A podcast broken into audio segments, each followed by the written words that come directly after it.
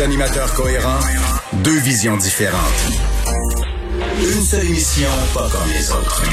Mario Dumont et Vincent Dessureau. Cube, Cube Radio. Bonjour tout le monde, bienvenue à l'émission, bienvenue à Cube Radio. On va passer les prochaines minutes, les prochaines heures ensemble. Quand même un gros vendredi d'actualité, un beau vendredi. À vous résumer. Bonjour Vincent. Salut Mario. Es-tu euh, que, je pense que ton, ton coin de pays a besoin de toi. Là. Je sais que tu ne suggères pas zone rouge, zone orange. Ça brasse en ben oui, Saint-Laurent. Les gens sont... Ben, en fait, j'avais commencé deux, trois jours avant l'annonce de M. Legault à dire qu'il y aurait de l'insatisfaction dans certaines régions. Donc, j'avais quand même venu, vu venir la chose.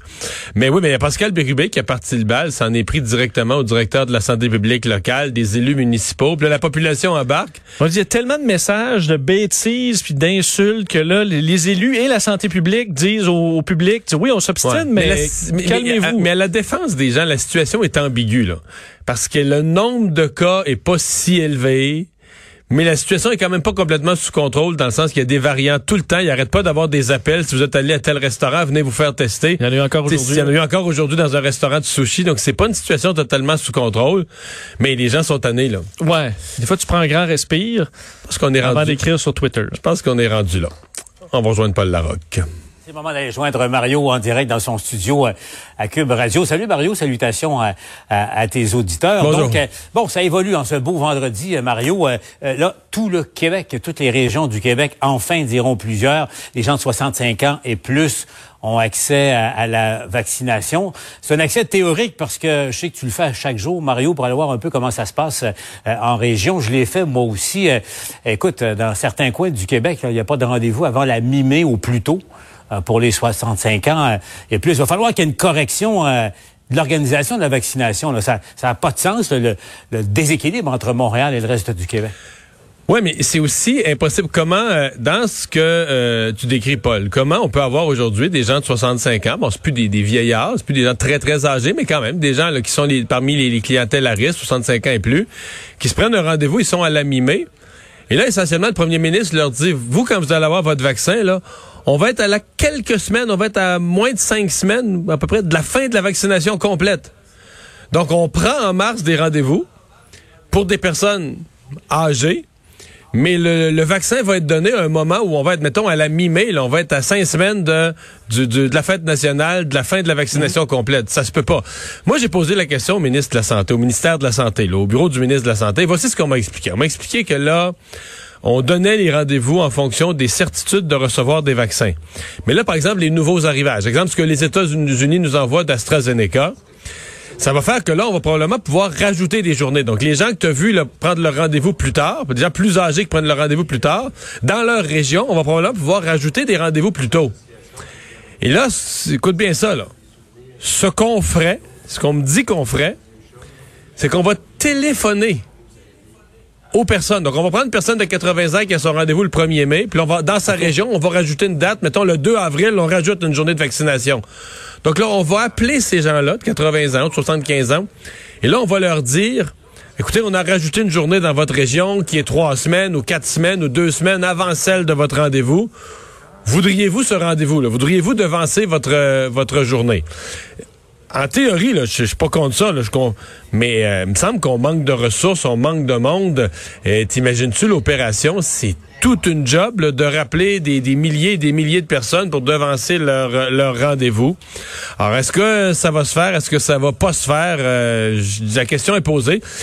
on m'a décrit ça. Je n'ai pas entendu que ça avait été fait. Là, à l'heure où on se parle, je n'ai pas encore entendu que des, des opérations téléphoniques comme celle-là avaient été réalisées. Mais ce sera à surveiller dans les, dans les jours à venir. Parce que, Mario, j'ai fait un petit exercice tout à l'heure. Je vais te donner trois exemples. T'habites, euh, ce matin, tu habites Repentigny, tu t'inscris, tu as ton rendez-vous dans dix jours.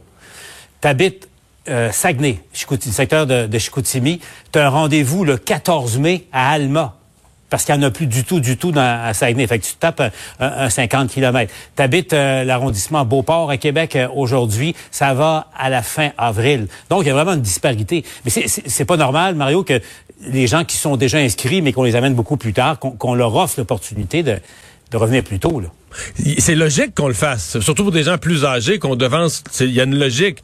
C'est mm. juste l'opération. T'imagines-tu l'opération téléphonique de rappeler tous ces gens-là, le personnel que ça prend? Donc, euh, c'est bon, faut pas être négatif. La vaccination va quand même bien. Le Québec fait mieux que la moyenne des autres provinces canadiennes. Hier, on a eu un record. On est à 10 Mario. Absolument. Hier, on a eu un record, 38 000 euh, vaccins. Les pharmacies commencent à embarquer lundi. Ça va faire plus de doses à chaque jour. Euh, les entreprises, ce matin, on a eu l'annonce. Donc, il y a beaucoup de bonnes choses. Mais c'est clair que la priorité pour Montréal a causé dans les régions, le sans qu'il y ait eu de mauvaise foi, mais a causé dans les régions certains retards et ça, il y a un petit peu de travail à faire pour recoudre tout ça. Là. puis c'est intéressant, revenons à ça, les entreprises, euh, Mario, parce que tu as vu la, façon que ça va fonctionner. Ça va prendre de, de, grandes entreprises, mais qui auront la responsabilité de, de, vacciner, bon, leurs employés, ça, ça va de soi, mais euh, leurs familles, déjà là, on fait un pas de plus, mais aussi la communauté autour. Et, euh, et ça, c'est intéressant aussi. C'est nouveau. Là. On, on sort des sentiers battus. Oui. Et euh, on risque d'avoir des campagnes assez efficaces parce que tu sais ces entreprises-là, c'est quand même des entreprises manufacturières ou autres. Là, ils sont habitués, comme on dit, à faire des, des chaînes de montage, puis on opère, puis après un c'est l'autre. Donc euh, on risque d'avoir quand même une contribution importante à la vaccination. Euh, là aussi, j'espère parce que dans chacune des, on a dit qu'on voulait mettre à contribution quoi 20, 25 des grandes entreprises du Québec. Alors j'ai l'impression qu'on aura un peu les, les, champions économiques de chacune des régions, là, les grands employeurs un peu partout répartis à travers le territoire. Qui seront mises à contribution. Mais c'est, il va falloir, là, aujourd'hui, euh, euh, M. Dubé a reconnu que pour arriver à sa date du 24 juin, euh, certaines des grosses journées, il faudrait qu'on dépasse les 70 000 vaccins euh, ah. donnés. là, pour faire ça, pour réussir ça, il faut, il faut vacciner. Et on le sait, le secteur public les, les, a ses limites là, en termes de, de, ressources humaines, de personnel, etc. Donc là, on ajoutera les pharmacies et on ajoutera des entreprises. Puis c'est, c'est c'est l'addition de tout ça qui fera qu'à la fin de certaines journées, je l'espère, on aura donné euh, plus de plus de 70 000 doses de vaccins. Mm. Mais au moins, euh, on va en convenir, Mario, au moins ça avance. Et, ouais, mais, euh, je le rappelle... mais, l'urgence, quand même... Québec est rendu à 10 Mario.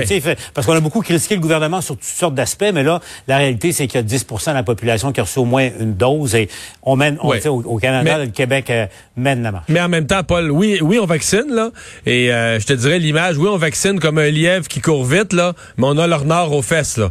Parce que regarde ce qui se passe en Ontario, regarde ce qui se passe en Europe, la, troisième vague, là. Puis c'est drôle parce qu'au Québec, on l'a pas l'augmentation des cas. On, dans, les hôpitaux, ça baisse. Tous les signes ont l'air à être au vert au Québec.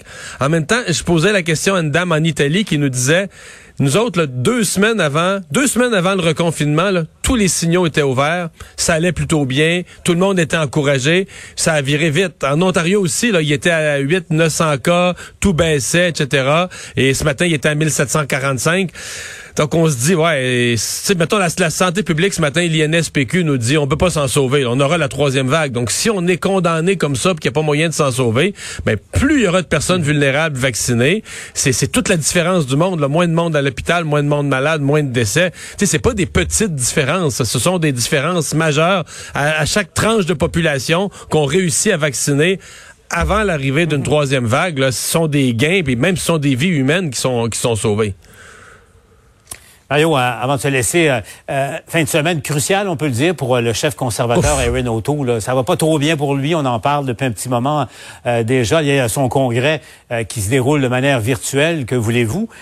En même temps, il y a des forces intérieures, internes au Parti conservateur qui, qui risquent de le plomber, de le tirer par le bas, Mario. Je parle de la droite religieuse, entre autres choses, qui, qui est jamais très, très loin de, du chef O'Toole il y a trois scénarios pour lui. Le scénario recherché, c'est le Congrès, donne un momentum, enthousiasme des militants, euh, discours du chef est inspirant, il se rend à la population pendant la prochaine semaine, on en parle. Wow, monsieur. Ça, c'est son, son scénario réussi. À l'autre extrême, le scénario catastrophe, le Congrès sort dans une division totale. Euh, des messages négatifs, euh, des vieux démons qui refont surface, l'avortement, etc., des choses dont on voulait plus parler. Etc. Bon, ça, c'est les deux extrêmes. On s'entend que dans le deuxième extrême, si tout tourne mal, puis que les élections sont ce printemps, on donne pas cher de la peau des conservateurs. Justin Trudeau va repasser comme une balle majoritaire. Bon, entre les deux, il y a une espèce de scénario mitoyen où on réussit à, éliminer les dissensions internes, à sortir du Congrès comme un Congrès uni, mais que dans l'exercice d'équilibriste, de garder tout le monde de bonne humeur, on réussit pas à, transmettre rien à la population. je te dirais, ça, c'est l'image d'une équipe de hockey qui, qui perd 3 à 1 après la première période, joue la deuxième, joue la trappe, compte pas de but, mais ça en fait pas compter. Mais là, tu te retrouves à la veille de la troisième période, puis c'est encore 3-1. Là, tu tires de l'arrière, mais au moins, tu t'en es, pas fait compter deux autres. C'est pas 5 à 1. C'est un peu ça. Et moi, je pense que c'est peut-être là que les conservateurs vont sortir, vont avoir réussi à éviter le, pire, éviter la dissension publique. Mais est-ce qu'ils ils auront réussi à utiliser le Congrès comme le tremplin là, pour redonner de l'envergure à leur chef? Passer des messages aussi. Qu'est-ce que ça signifie un vote conservateur? Qu'est-ce qui ferait de différent de Justin Trudeau? Pourquoi monsieur, madame, tout le monde, ordinaire de la classe moyenne, mm-hmm. cette fois-ci, là, on change, on vote. Tu sais, euh, souvenons-nous des grands votes de changement. Les gens avaient quelque chose à l'esprit. On met dehors l'ancien gouvernement pour une raison, parce que le nouveau nous amène quelque chose de neuf. Ça, Erin O'Toole n'a pas réussi à le passer. Ce, que les Anglais appellent le ballot question. Il est tôt la, la question de l'urne, ah mais je vais l'appeler aujourd'hui la question du changement. Pourquoi je change? Pourquoi je, je congédie Justin Trudeau et je mets sur le trône Erin O'Toole? Que va-t-il faire de mieux pour le Canada? À mon avis, M. O'Toole n'a pas réussi à installer cette, cette réponse cette réponse clairement pour les électeurs à l'heure où on se parle. Et c'est une question qui est cruciale on verra, euh, ça risque de se jouer en fin de semaine. Ah, merci Mario, je te laisse retourner à ton émission. Bon week-end à toi et à tout ton monde.